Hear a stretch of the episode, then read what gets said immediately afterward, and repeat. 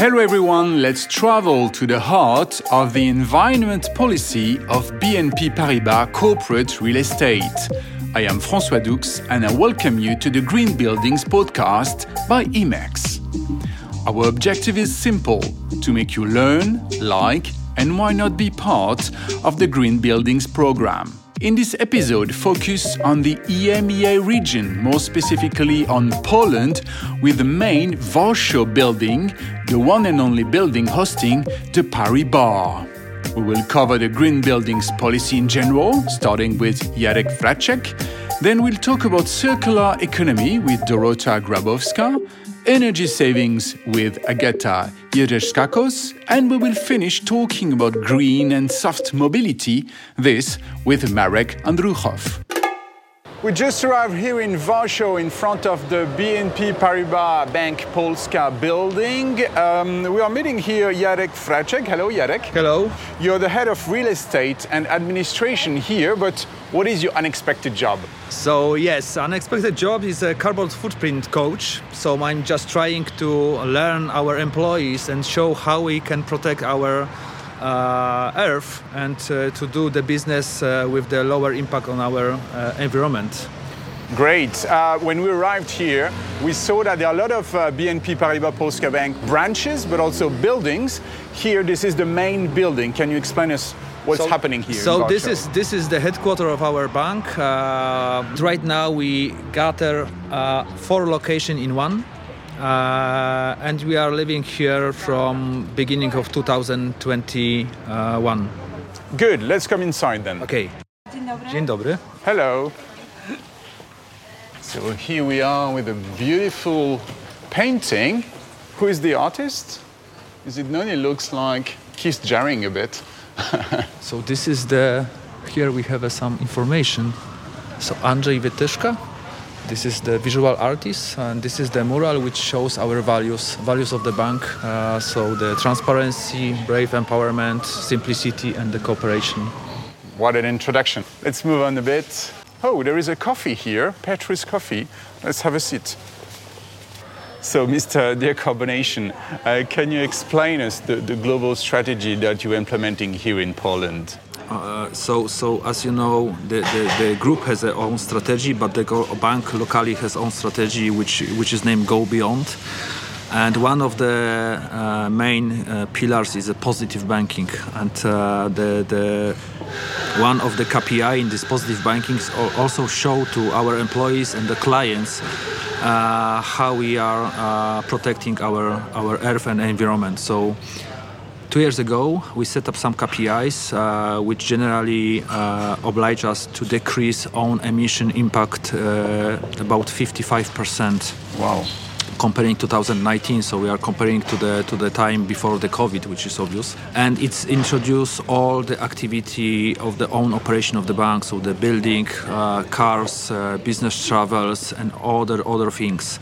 Uh, so later on, my colleagues will will tell more details about it and uh, we implement uh, many solutions. And uh, in this building particular also some some examples how we want to uh, behave and how we want to act to, to, to protect our environment.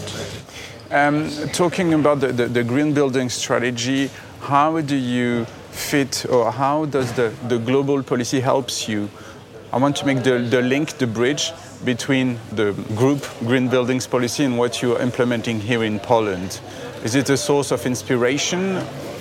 Yes, for sure. This is source of inspiration. This is the, the good practice, the best practice with different countries. Uh, so we are learning a lot from the from the, our colleagues, and also taking the inspiration. Here in Poland, um, I heard that 70% of energy comes from coal.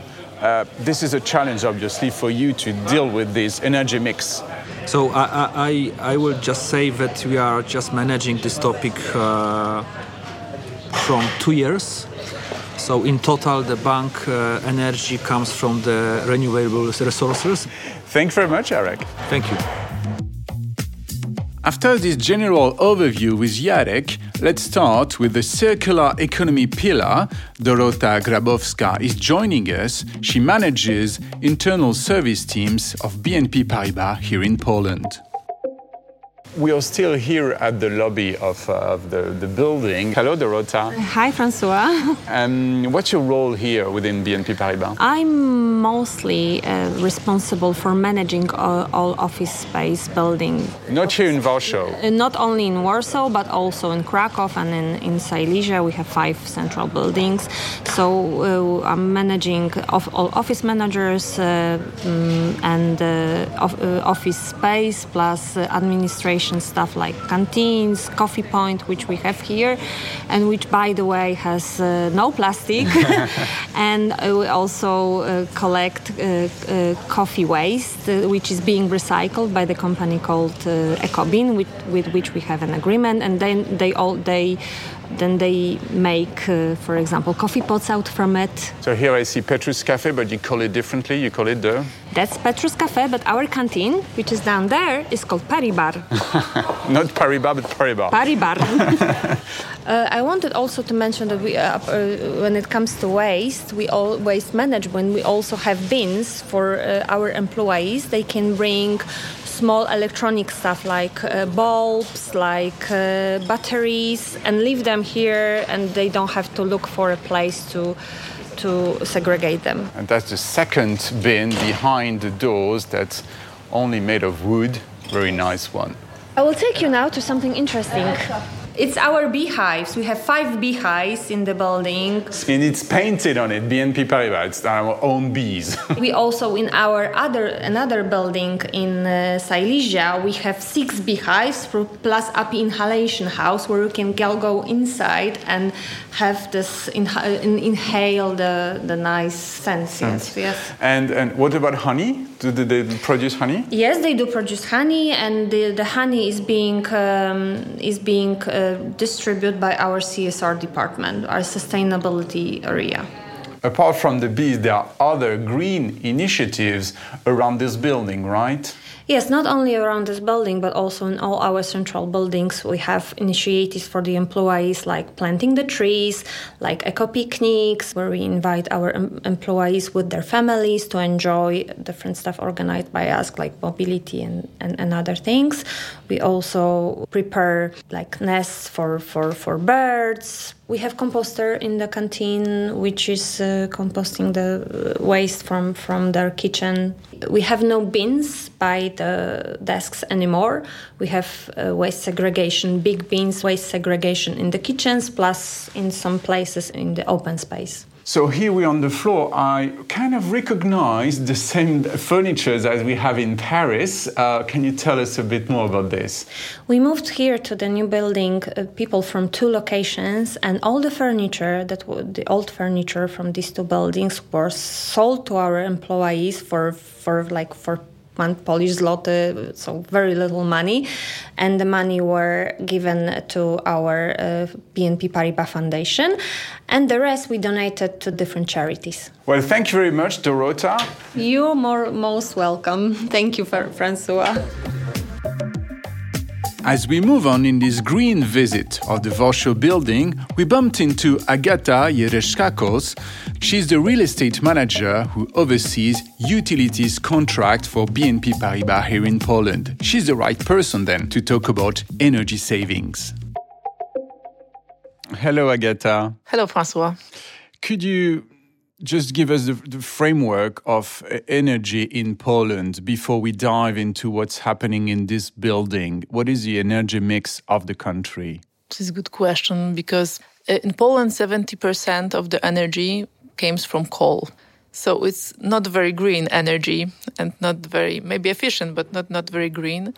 But here in the bank, we are uh, trying to put uh, everything on green energy. How do you do this? Since 2021, we have contract with Respect Energy. This is the, one of the biggest company in Poland, uh, which is supplier of green energy. This contract with the Respect Energy covers about 70% of our consumption of electrical energy in, in the bank. The rest is re-invoiced from our landlords. Energy from the landlords, landlords came uh, probably from the mixed energy because we, we don't know this exactly, but we are trying to put it green with the green certificates these renewables energy or green energies in, in Poland, where does it come from? Windmills?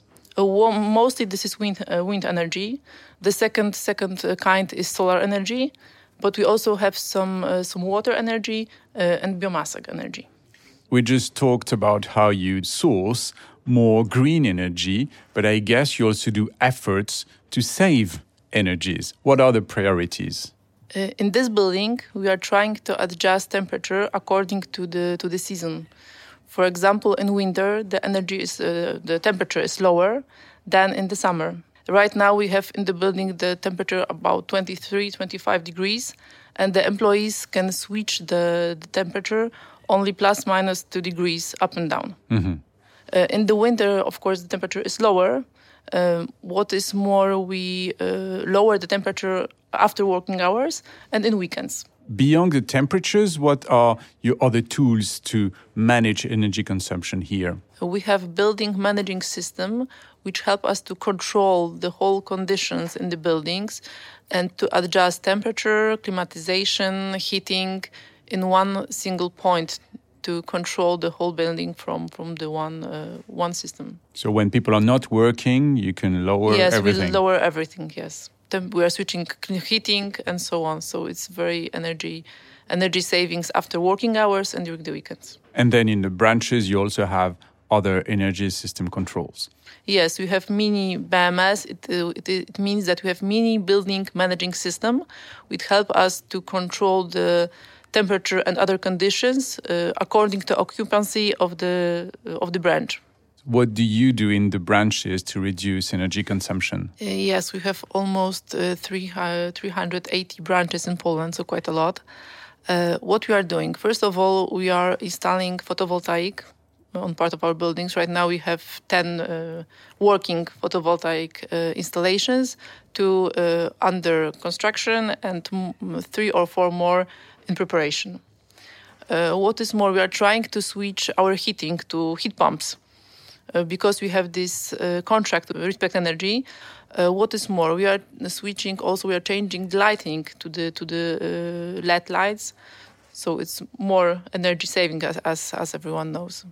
Thank you very much, Agata. You're welcome. Time to leave the building now and check the installations to promote green and soft mobilities for BNP Paribas employees and visitors. Let's follow the last guide of the day, Marek Andruchów. Hello, nice to meet you guys. So uh, let's go to the basement to uh, leave the building. Yes, let's go.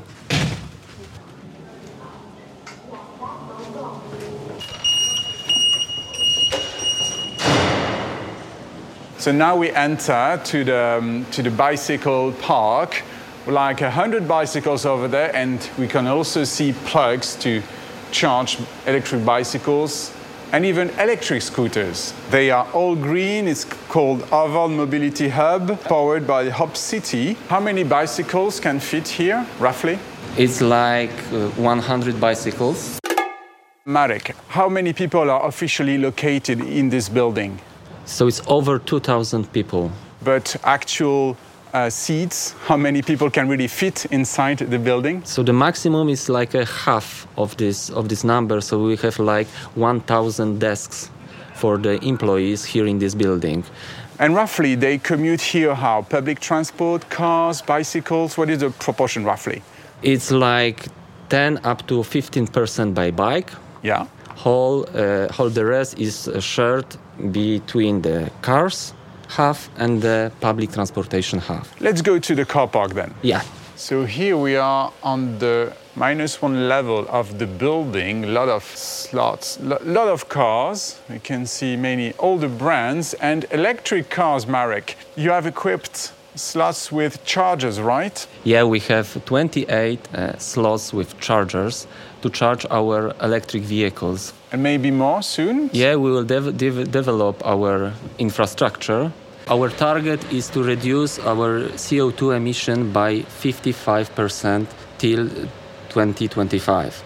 So to do that, we need to transit our to exchange our fleet to more eco cars and the electric cars give us this possibility to reduce our carbon footprint. We have a green energy coming from the renewable Uh, sources. So we are 100% sure that our electric cars are really zero emission cars. There are also advantages to commute with an electric car here in Poland, right? Yeah, you can use a bus pass in the city. It gives you the possibility to, to go like a, like a taxi cab uh, very fast uh, throughout the city. Or another advantages is that you don't need to pay for the parking in the paid area of the city. Green benefits.